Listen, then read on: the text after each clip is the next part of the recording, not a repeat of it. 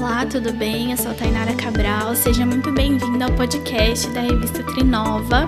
Nesse episódio que está sendo gravado aqui nos estúdios da Magic Sound em Piracicaba, pelo DJ Paulo de Silo, eu vou falar sobre a matéria Afrofuturismo, que ela foi publicada na editoria Novos Tempos da última edição da revista Trinova e ela é a nossa Trend em 2019, que são sessões de matérias que a gente aborda temas que são, estão sendo muito citados aí na rede social. Essa matéria foi escrita por mim. Vamos lá. Uma viagem ao futuro, com elementos high-tech, mas ao mesmo tempo com toques de ancestralidade. Assim podemos entender o afrofuturismo, movimento estético, social e cultural que combina elementos da ficção científica com história, fantasia e temáticas africanas, com o objetivo de retratar os dilemas negros e ainda interrogar eventos históricos relacionados ao racismo global. É um pouco complexo no primeiro contato, mas o movimento trabalha para o resgate da história, ao mesmo tempo que adiciona camadas de inovação centrada nas origens africanas. É também um exercício de imaginação, carregado de simbologias estéticas, mas mais do que isso, extrapola a linha da fantasia e se consolida de modo palpável aos olhos do público.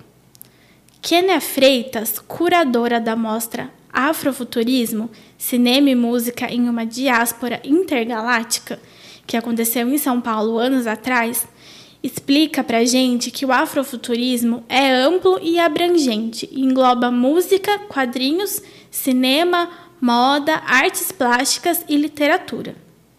Atualmente, sua estética é visível, por exemplo, nos clipes futuristas da cantora Janelle Monet, nas canções de Erykah Badu e Outcast, e ainda nas telas do artista plástico Jean-Michel Basquiat, que carregam referências de um passado ancestral com toques contemporâneos.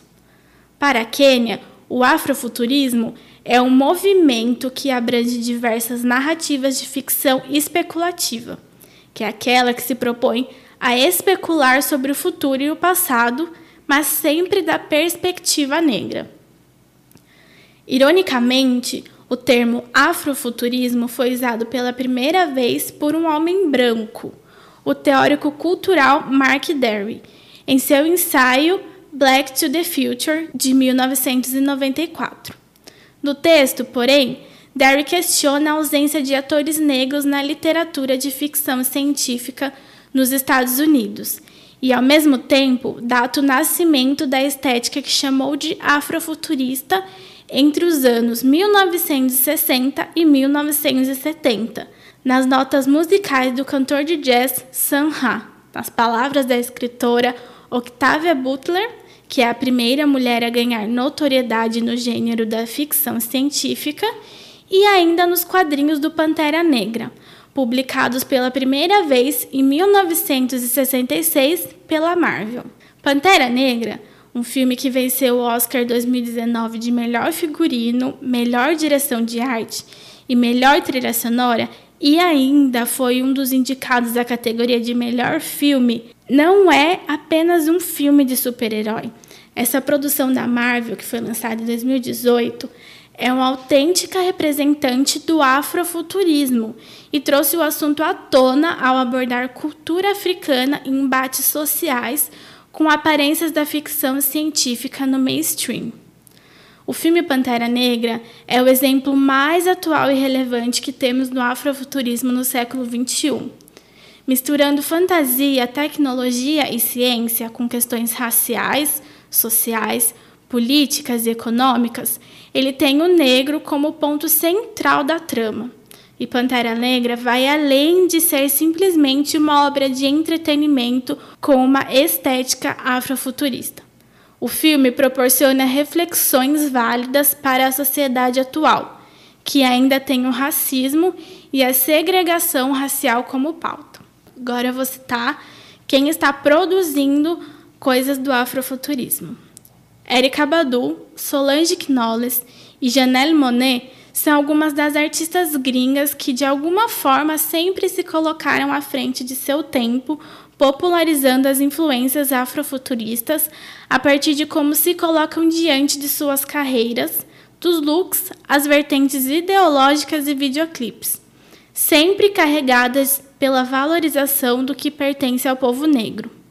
Nos Estados Unidos, a bandeira recentemente foi ainda mais erguida pelo Afropunk, um festival de música alternativa, marcado por inúmeras nuances afrofuturistas e cyberpunks, que ganhou proporções globais mesmo sem nunca cruzar o oceano. Agora, aqui no Brasil, em terras brasileiras, o movimento segue tímido, mas ativo e com bastante potência pela frente. No cinema, o filme Branco Sai, Preto Fica, de 2015, de Adirley Queiroz, já se tornou um clássico nacional neste termo. E ele também está disponível no Netflix, viu?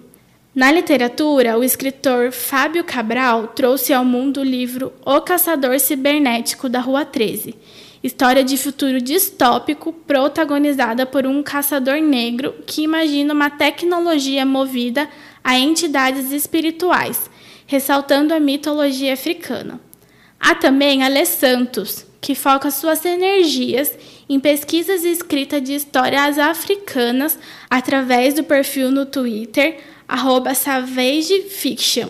É S-A-V-A-G-E-F-I-C-T-I-O-N.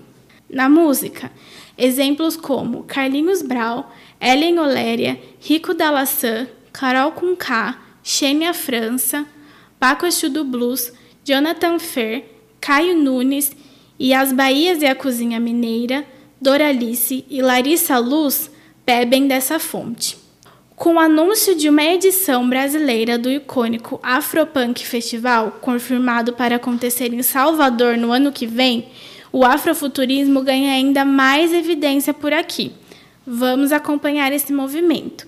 Para você entender melhor sobre ele, eu aconselho você olhar a nossa matéria, que ela traz muitas fotos que demonstram a estética desse movimento cultural.